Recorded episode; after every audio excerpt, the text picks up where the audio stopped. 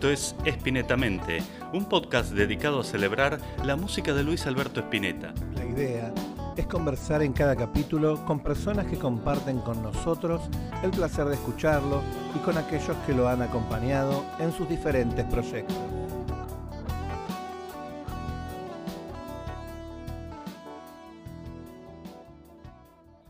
Y un día tengo un sueño muy fuerte con, con Luis. Que el, sueño, a ver si te lo puedo replicar, yo sé que esto es podcast y que no van a ver la imagen, pero yo quiero que ustedes conozcan la historia. Eh, déjame ver si encuentro un disco del flaco. Acá está. Mientras tanto, le contamos a todos que de fondo podemos ver una vastísima discoteca y biblioteca que tiene Sergio en su, en su privada habitación de escritura y nos muestra. Yo soñé con esto, iba avanzando así, y era un Bondi 60. era la cara del flaco. La cara del, del CD de, los socios del desierto. Era una mezcla, una mezcla del flaco con la imagen de los socios del desierto, el Bondi 60 y el alambique veloz de los autos locos echando pitidos y señales Soñé con eso y dije, qué loco ese sueño, wow. ¿Viste? Y yo tenía dos modos de interpretarlo. Una, que Luis me estaba diciendo algo, pero la realidad era que en mi interior había un deseo de, hacer eso. Y me acuerdo que estaba afeitando y dije, pensando en el tema, fui a bañar, que es cuando más pienso, cuando me baño. Recién despierto, viste, con todas las luces prendidas, todavía, viste, no arrancó la máquina, pero las luces del auto se prendieron bajo la ducha. Después hay que arrancar el auto. Es otro el problema. me, me afeito y digo, bueno, el libro tiene que ser con la familia y le voy a poner ruido de magia. Y después dije, ruido de magia es el primero que se me ocurre. Siendo el placo tenía miles de títulos más. De hecho, los títulos descartados son nombres de capítulos en algunos casos. Mira. Entonces es ahí donde finalmente me conecto con Cata a través de Fernando Cerezeski, que había elaborado con los Curiaki, bueno, el manager de los Curiaki. Le mando un mail a Cata, después de un tiempo Cata me responde, después nos tomamos un café y me dice, no nos conocíamos con Cata. Me dice, bueno, mira, esto es algo que yo debería charlar con mis hermanos y con mi mamá. Pero bueno, el no, la única pregunta que me hizo Cata fue, digo, le expliqué más o menos lo que quería hacer. Me dice, ¿el disco favorito? El Jardín de los Presentes, para mí. Ah, mira vos, porque todo el mundo disertó. Pero mi disco es El Jardín de los Presentes. Es un disco que yo lo escucho, viste, y me sigue conmoviendo de una manera impresionante. Eh, y es para mí el mejor disco de rock argentino. Eh, es una decisión pensada. No te digo Lego porque hay discos que están muy cerca. El propio Artaud, discos de Charlie. Y a los 15 mm. días, no, a los 15 días no, pasa un tiempo, que estoy por mudarme acá, me voy del departamento aquel que, era que, estaba alquilando, que era muy lindo, y me, me dice Cata, bueno, hablé con mamá y mis hermanos y ya es hora de que papá tenga una biografía oficial. ¿Avanzamos? y yo me mudé con todo el entusiasmo acá, no fue fácil y aterrizaje por todo esto que ves. Claro, lógicamente. Todo esto que hay, hay que elaborarlo, ¿no? Y son cajas y cajas, ni me las mudanzas tardes libros, discos. ¿viste? Y aparte era, es un departamento este completamente, ya me acostumbré, pero distinto al otro que yo tenía, que era modernísimo. Esta es una cosa más antigua, hubo que poner cosas fue todo un trabajo, pero yo me metí a laburar como loco en el libro de Luis. Y acá es donde me encuentro con el ciprés, y yo lo comparo con cipreses que vi solo en sueños. Lo primero que se me vino a la cabeza cuando supe que era un ciprés, esto. Después me dijeron que era un ciprés funerario, y dije, bueno, acá creo que voy a elaborar un poco mi duelo de, muchas cosas, ¿no? De, claro. no sé por qué siempre vinculo la muerte de mi viejo con la muerte de Luis, bueno, a Luis lo lloré como lo lloré a mi viejo, ¿estás seguro? Y fue el que más lloré, a él y a María Gabriela, que era mi amiga. Obviamente la muerte de Papo también me, impactó, porque era un tipo que, si yo fui fanático de algún tipo acá, eh, fue de Papo. Yo nunca fui fanático de Charlie o de Luis. Y sobre todo después de Luis, que me dijo una vez en los 80 en una conferencia de prensa, no sé, en una conferencia de prensa que creo había dado después de Madre en Años Luz, porque te acuerdas lo habían silbado a Charlie. Ese Sí, que se puso re mal. Y dijo, bueno, yo sé que acá hay gente muy fanática de mi música y me mira fijo a mí. Oh, eh, eh, yo no fui. Claro. Pero me miró a mí como diciendo, yo sé, vos sos muy fanático mío. Luis siempre me tiene una onda muy especial. Creo que era así con, con todo el mundo. También viste, me ha tirado el rayo frío cuando fui una vez a hacer una nota con él, que era por Silver Sordo, creo, 2001, y fui con un operador de la radio para que lo grabara bien. Se puso como loco, ¿viste? Y se puso tenso toda la grabación, y en la grabación se escucha que yo lo freno y digo, Luis, ¿qué te pasa? Yo ya venía, viste, con el cuero curtido de Charlie, entonces me podía bancar decirle eso al Claro. Y Luis me dice después, medio con mala onda, él, también el ingeniero de, de sonido estaba grabando no tiraba la mejor onda. Pues yo no le preguntaba, me ponía a charlar con Luis, viste, de otras cosas, eh, y Luis me dice, bueno, loco, yo estoy acá tocando para vos, porque él estaba con la guitarra colgada en, en el momento, y ahí dispara el, el riff de Guíame. El arpegio. Sí, sí, sí, sí. Pero bueno, Ruido de Magia está construido de, de- no de eso, eso son, responde un poco a tu pregunta, pero después señales todo el tiempo. Mm. Me mudo y me aparece un volante que dice Flete Luis.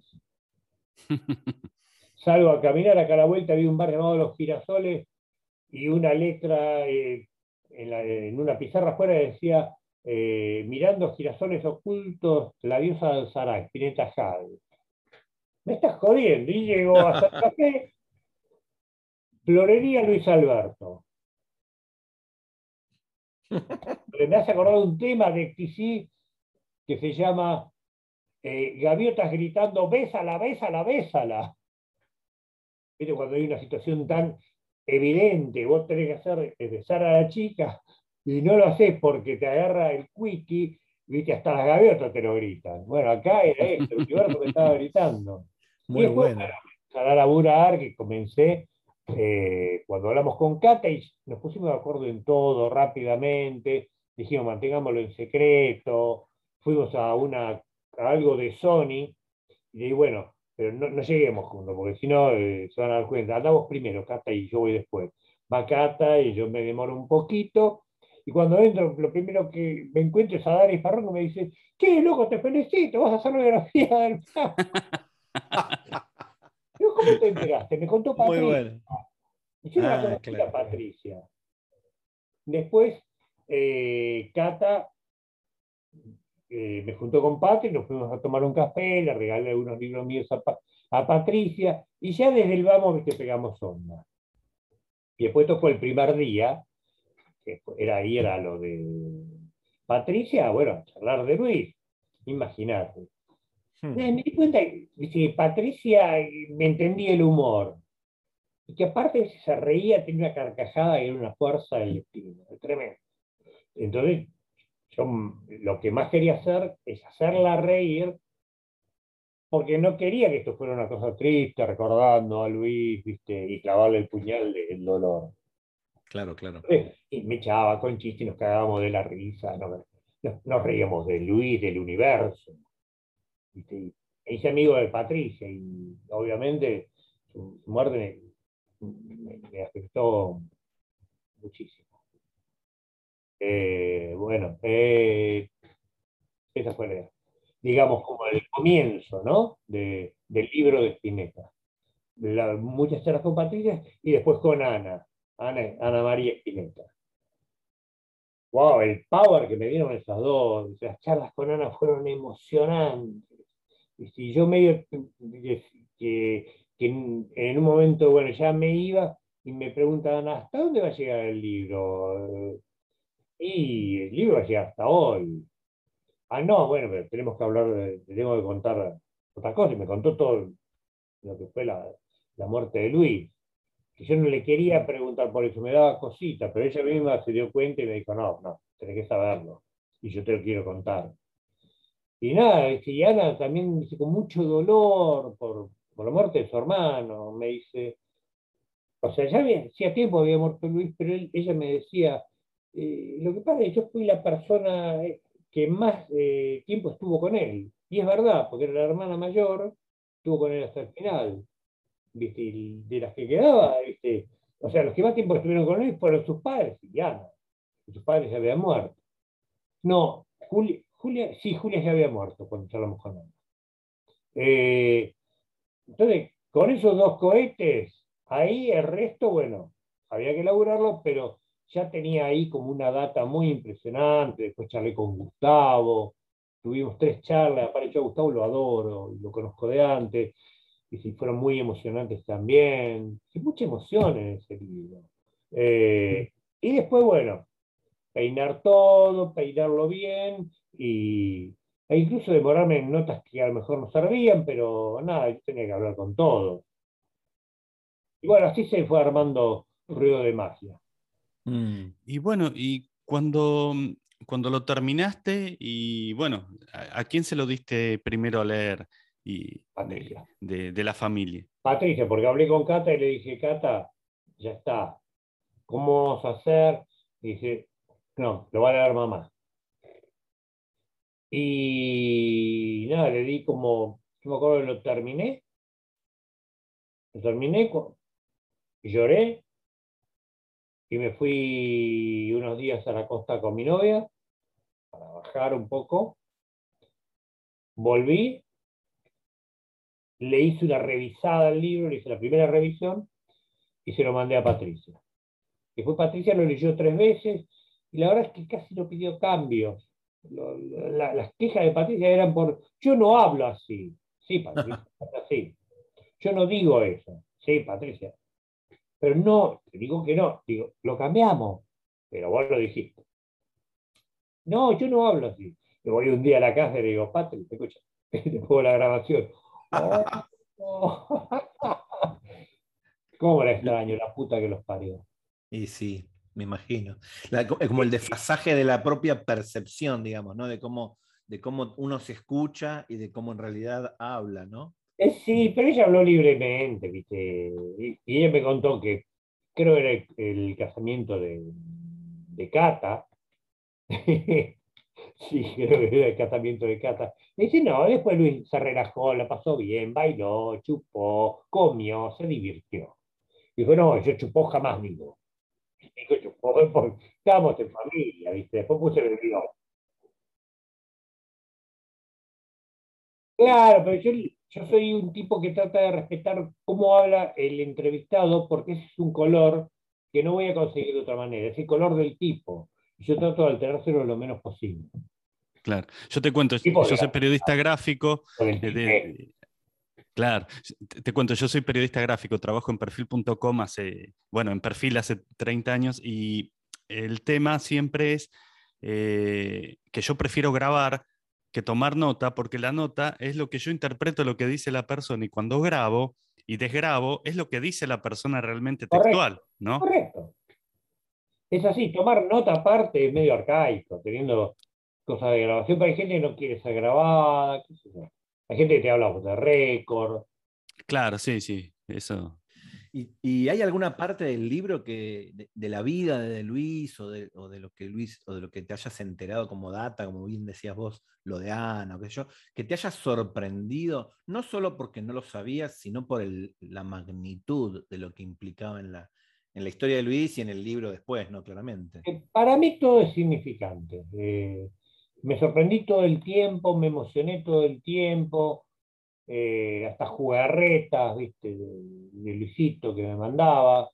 Eh, terminé el libro y el árbol no se movió más. Me dijo, flaco, yo ya con terminé, chao. Y se fue. Y el libro, y el árbol no me habló más, sí, a vos te digo.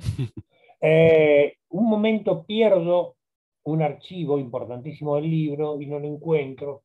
Y no lo encuentro, lo estoy buscando, lo estoy buscando ay, la puta que lo parió. Y Luis sonando en random, que puse todas las canciones de todos los discos de Luis en un archivo de iTunes y lo ponía en random. Era mi banda de sonido mientras yo trabajaba.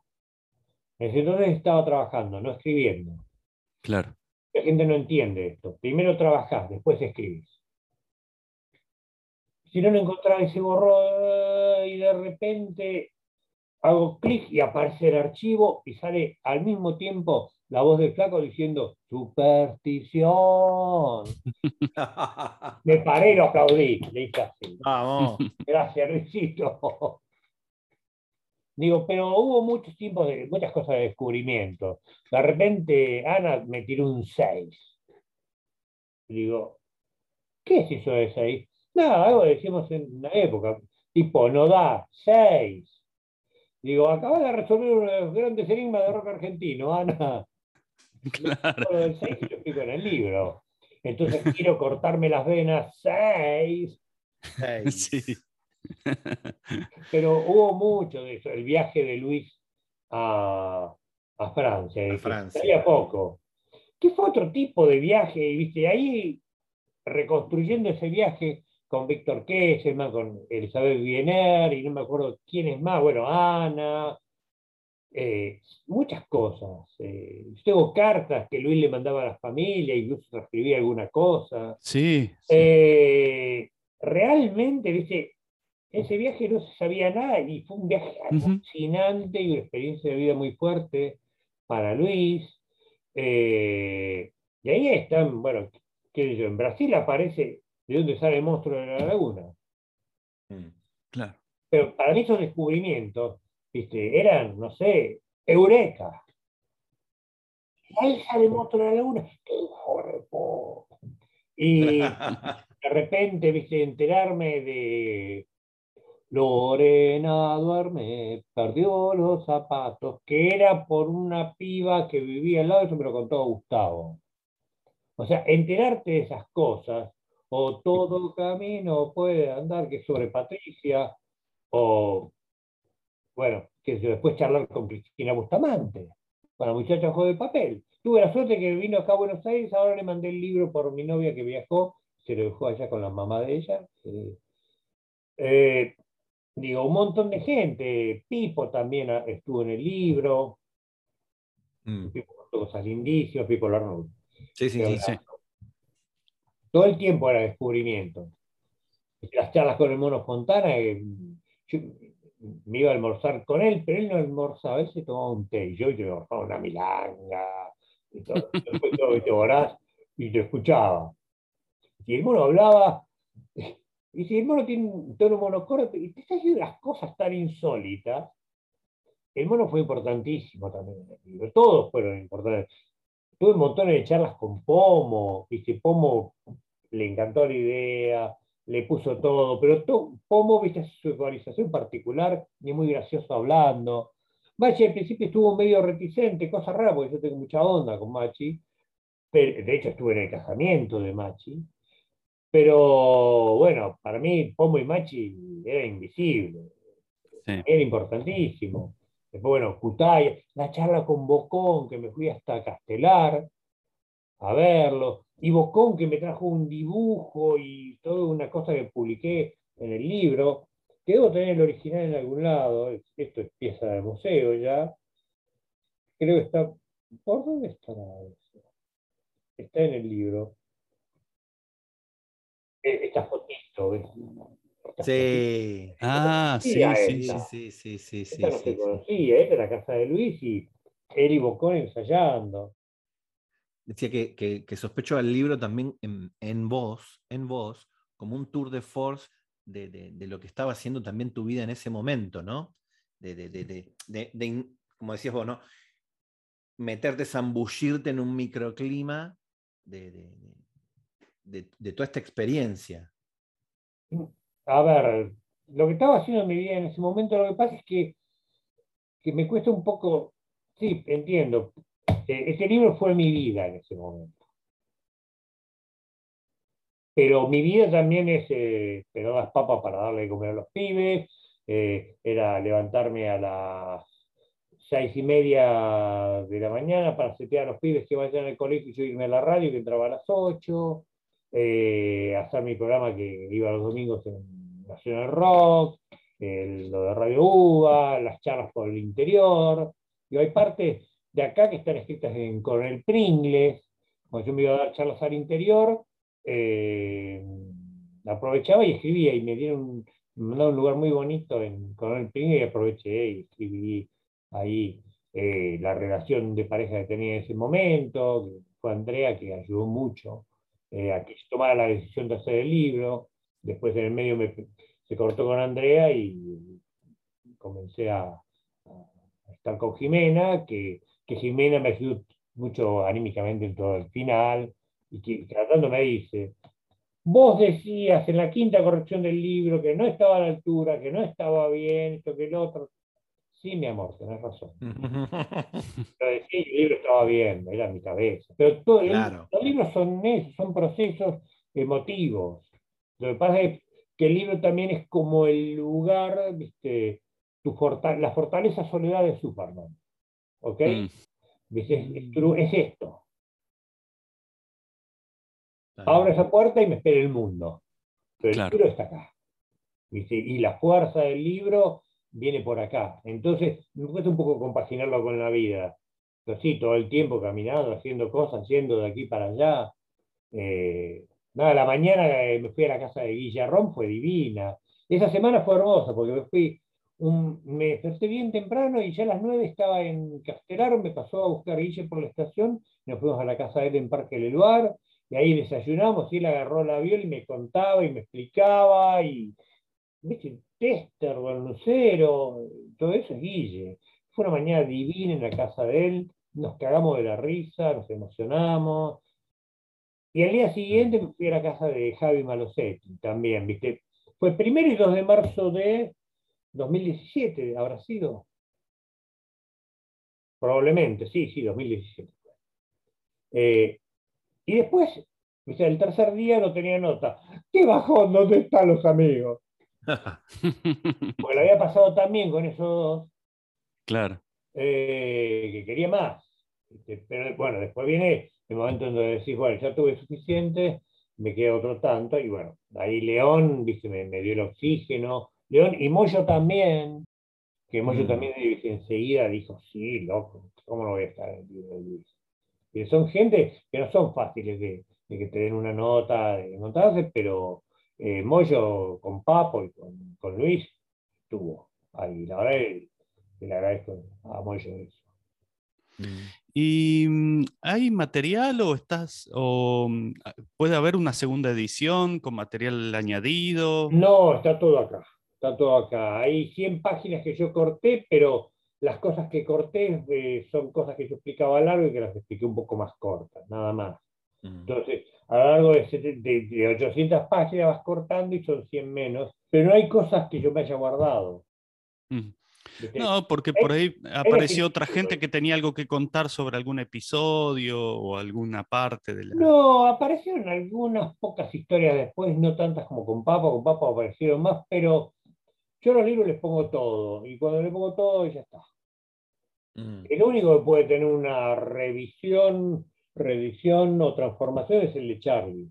El Charlie todavía está vivo. Pero con estos tipos yo ya hice el laburo definitivo, por lo menos para mí. muchos criticaron lo de que acá dicen contra tapa que, que es una biografía definitiva. Eso lo puso la editorial, yo no lo puse. Pero bueno, eso es lo que te demuestra es la, envidia del gremio, ¿no?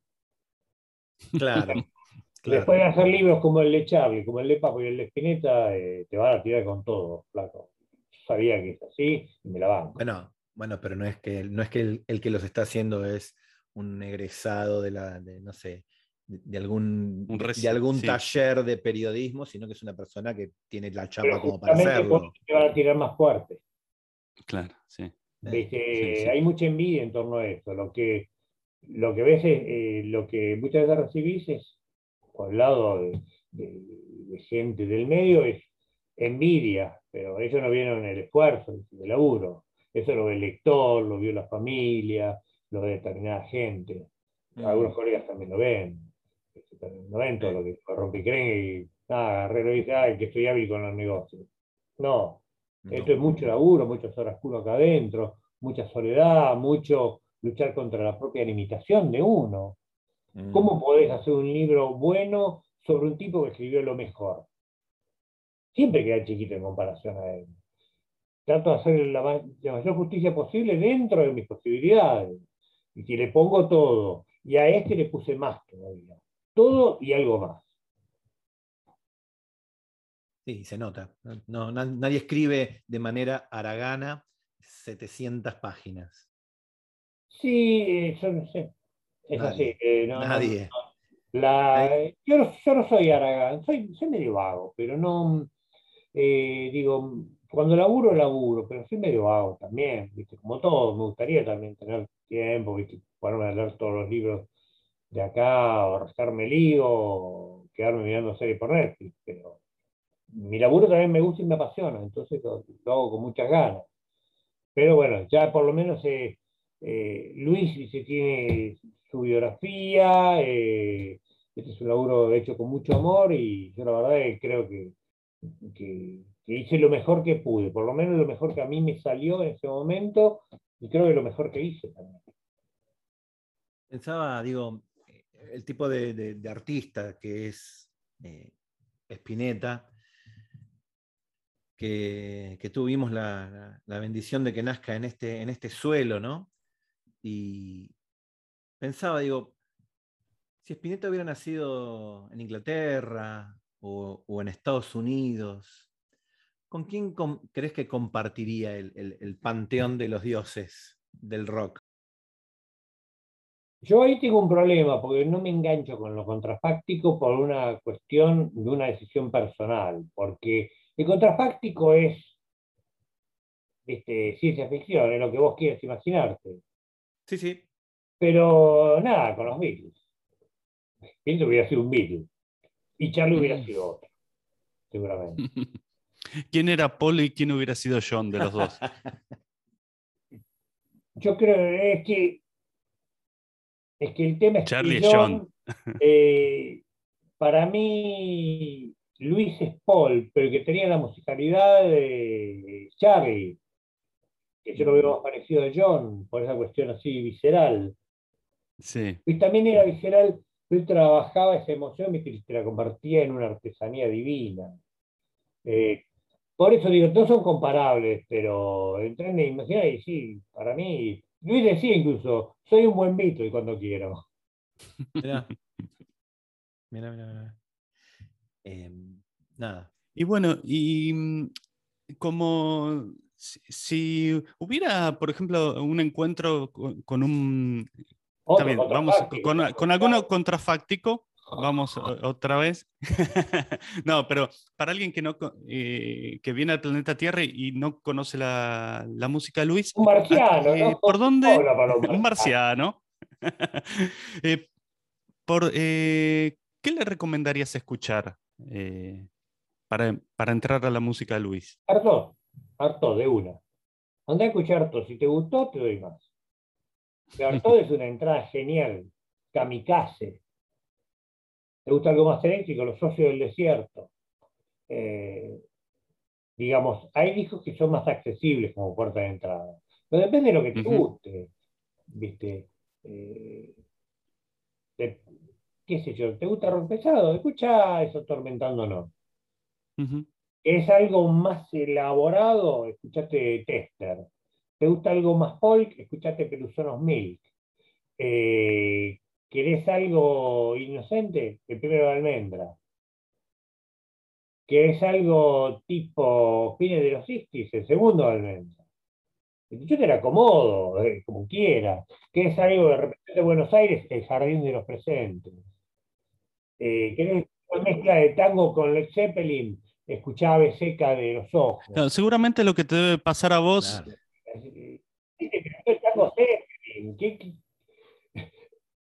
Qué, grande, Luis. Luis me provoca una emoción. Eh, cosa que mucha gente dice, eh, incluso Charlie dijo, lo que pasa es que ahora se hizo fan de Spinetta. E incluso lo dijo antes de que yo empezara a hacer el libro, tratando de explicar nuestra supuesta enemistad. Hmm. Pero bueno, ahí hay, parece que hay un problema de polleras, de él y mía. Ah, bueno. Eh, claro, hay una espineta, eh, digamos, para cada estado de ánimo, ¿no? Cuando uno tiene, como se siente, elige alguno de esos álbumes que vos contás, ¿no? Si uno necesita un poco más de polenta. Yo pasé una noche de sábado así triste y puse Peluzonos Mil y me sentí mejor. Mm. Bueno. Es un disco divino. Una pregunta, una pregunta entonces sería, eh, volviendo a lo, a lo meramente emocional, digo, ¿existirá la posibilidad de que un disco del flaco te haga sentir peor? Seguro que sí, depende de lo que vos quieras leer, porque la interpretación es tuya. Sí, sí, mm. sí, sí, sí, pero pienso que la experiencia, a ver, hablo, hablo, hablo yo acá, digamos, ¿no? Eh, pero un disco del flaco que te pone la verdad que vos no querés ver en la gente y la lees, te va a hacer sentir peor.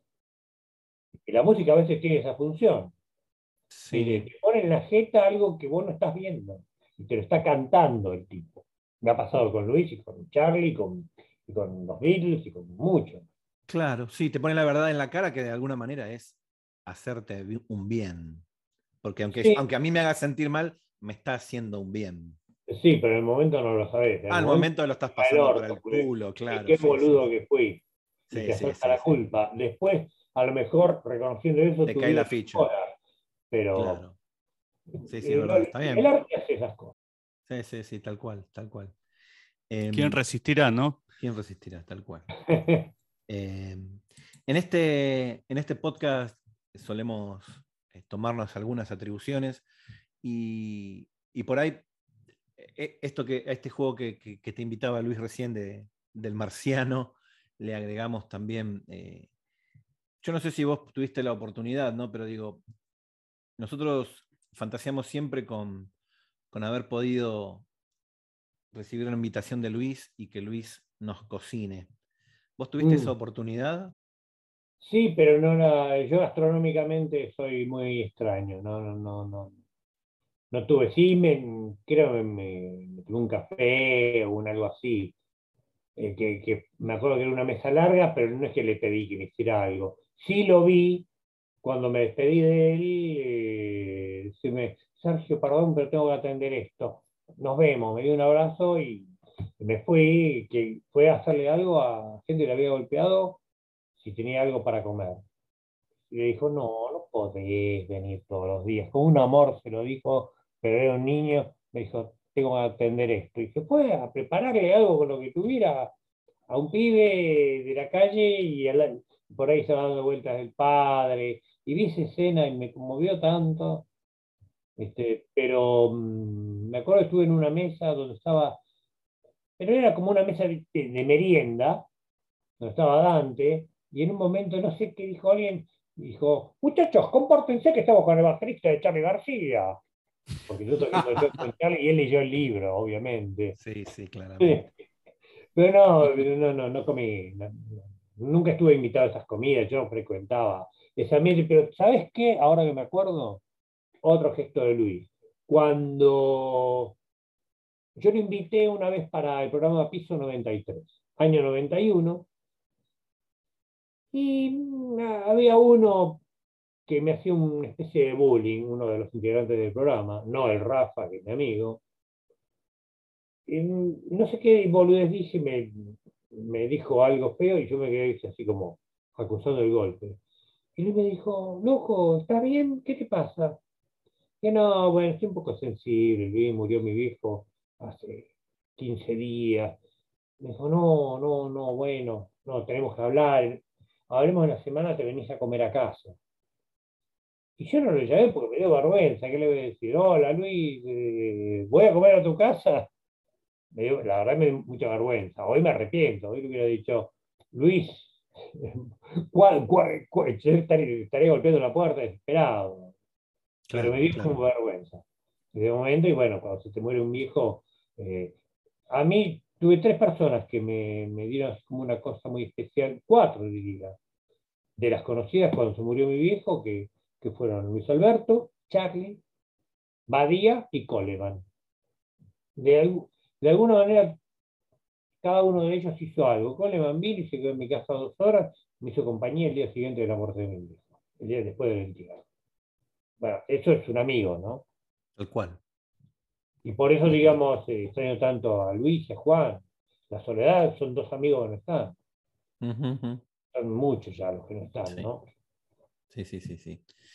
Em, no, te lo preguntaba por esta fama que tiene Luis de, de buen cocinero y de, de anfitrión. Sí, sí, lo sé, pero yo no soy, eh, gastronómicamente, yo soy nulo. No sos una referencia. Decías No, recién no, que, decías recién, lógicamente el flaco leyó mi libro. Le- ¿Leíste otros libros de, de- escritos sobre el flaco? Si leí yo, Sí, sí, Mactropía y, y Coso, y crónicas. y Crónica de Iluminaciones de Berto, sí. Ok. Ujú. Y leí otro. De los otros no hablo, porque yo tengo una regla de que es no hablar de mis colegas. De todos tengo que hablar porque son inevitables. Pero yo no Sí, hablo sí, de sí. mis colegas, yo no, no, no. eh, yo me enfoco en mi laburo. No, no, pero los leíste, los leíste. No sé qué leí, qué no leí, qué salió y qué no salió, pero yo leí todo lo que pude sobre el flaco. Bien, eso es. eh, siempre hago eso, leo todo lo que puedo, pero debo haber leído algo, no sé si todo. Acá se me dio algún libro, le mandaron a ella y me dijo, léelo vos.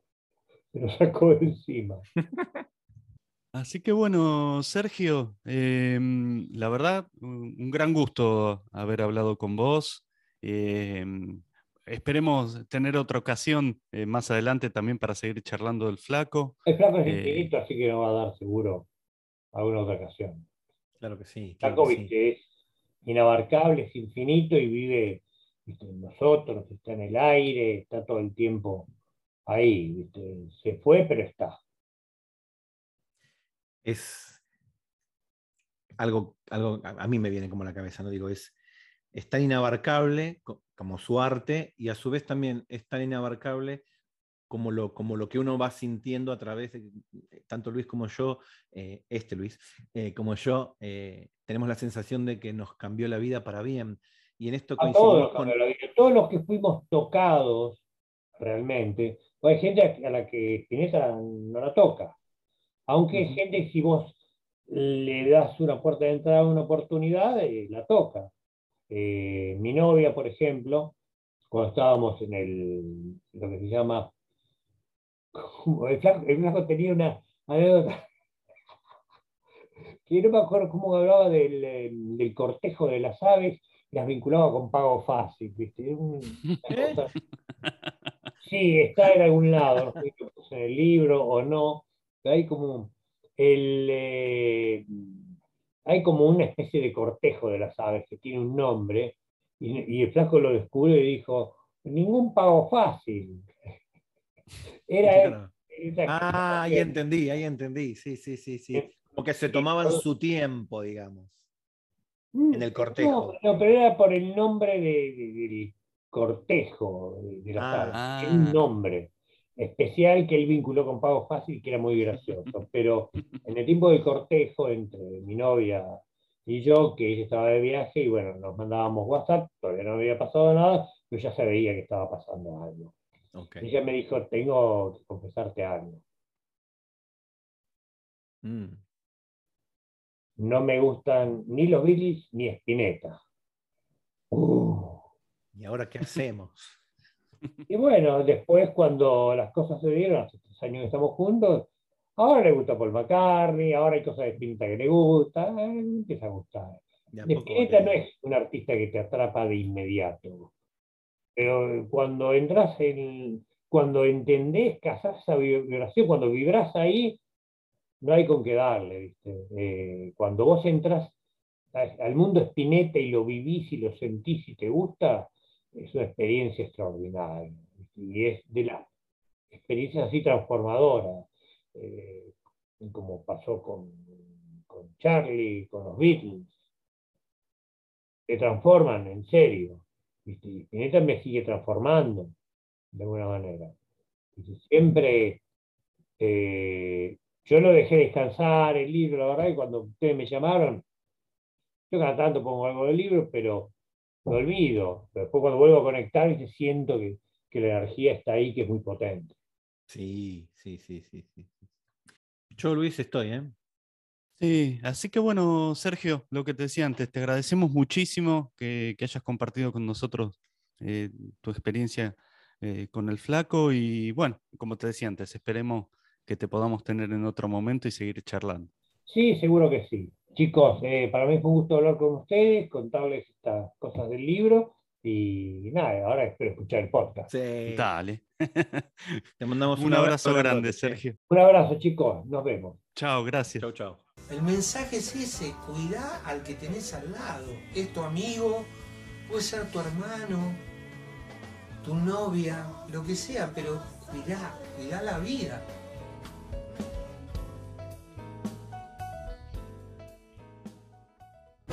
Esto fue Espinetamente. Seguinos en plataformas y redes como Espinetamente.